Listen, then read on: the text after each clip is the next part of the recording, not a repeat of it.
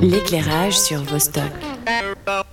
Pour cet éclairage, on parle d'un film à sortir. Il sera en salle le 7 février, mais qui fait déjà beaucoup parler de lui puisqu'il est d'ores et déjà nominé six fois au prix du cinéma suisse. Bison de Pierre Monard ou l'histoire d'un jeune paysan champion de lutte suisse, entraîné par son frère dans des combats clandestins pour essayer de sauver la ferme familiale. On écoute un extrait de la bande-annonce. Tu vas être dans quel état la prochaine fois que tu vas venir sonner à la maison? J'en sais rien.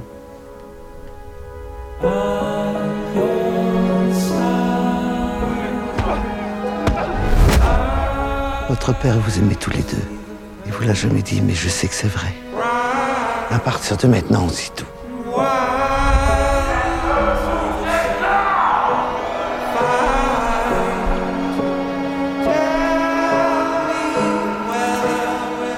Et puis à papa à la ferme.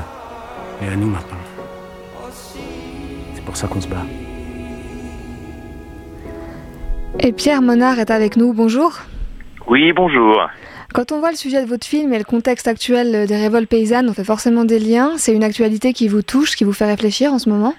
Ah, absolument. Vous savez, moi j'ai euh, grandi à la campagne. euh, je viens de Châtel-Saint-Denis dans le canton de Fribourg, d'une famille qui compte beaucoup d'agriculteurs. J'ai passé mes étés à la ferme et c'est vrai que j'ai vu euh, cette petite paysannerie euh, disparaître au profit euh, d'exploitations plus industrielles et c'est ce combat justement des petites exploitations pour survivre qui m'a inspiré pour ce film. Du coup, je suppose qu'il y a beaucoup de vous dans ce film, enfin beaucoup de votre histoire familiale? Oui, c'est vrai que c'est un film très personnel euh, à plusieurs niveaux. Il y a évidemment tout ce rapport avec euh, le monde de l'agriculture et puis euh, j'ai un frère. euh, c'est une relation très complexe, très belle. Voilà, je pense que je suis pas le seul à en avoir un, mais il y a plein plein de choses évidemment que j'ai mis aussi de ma de ma jeunesse à la campagne dans le canton de Fribourg. Donc c'est vrai que c'est un film très vrai. Et vous parlez d'un milieu qui est quand même très spécifique dans ce film, d'une histoire qui est assez dure. Comment expliquez-vous que ce film plaise autant, même avant sa sortie On le voit avec les nominations au prix du cinéma suisse? Ben, je pense que c'est un film qui en apparence a l'air d'être très dur parce qu'on parle de, de combat clandestin, mais ce qu'il faut savoir, c'est que c'est euh, avant tout euh, justement l'histoire de ces deux frères qui doivent réapprendre à s'aimer, sont désunis, et euh, dans ce film il y a beaucoup d'intimité, il y a beaucoup euh, d'émotions, il y a beaucoup de tendresse, à vrai dire, de délicatesse, et euh, ça c'est vraiment quelque chose que j'aime bien dire pour que les spectateurs en soient conscients, parce que on est on est loin euh, des clichés des films de bagarre. Et euh, un- un- une envie d'hommage à la Suisse aussi, avec tous ces plans sur la lutte suisse, que moi je ne connaissais pas avant de voir le film d'ailleurs.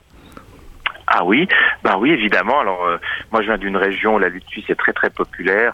Mes camarades euh, faisaient de la lutte suisse et c'est vrai que c'est notre art martial à nous, avec sa noblesse, avec sa philosophie et c'est quelque chose de, très beau et de très original et qui nous constitue en tant que Suisse, je trouve.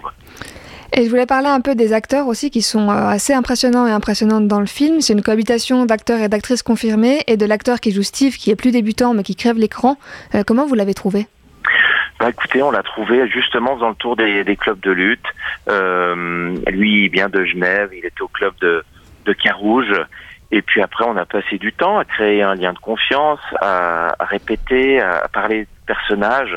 On a pu adapter aussi le scénario pour qu'il colle au plus près euh, de Maxime. Mais c'est vrai que je lui rends hommage. C'est un garçon euh, formidable et qui fait euh, un travail de dingue avec cette, cette interprétation à fleur de peau et son physique d'athlète aguerri qui donne au film toute, toute son authenticité. Et vos films, ils mettent souvent en scène des personnages et des histoires qui sont euh, loin des clichés. Là, j'ai une petite question concernant l'opposition entre la lutte suisse, qu'on voit très respectueuse, pleine de valeurs, et les combats clandestins qui sont représentés à la frontière française ou à Marseille dans des milieux ultra-violents. Vous n'avez pas peur de présenter un peu un cliché, justement, de ce qui se passe en France, ou vous estimez que c'est juste une réalité?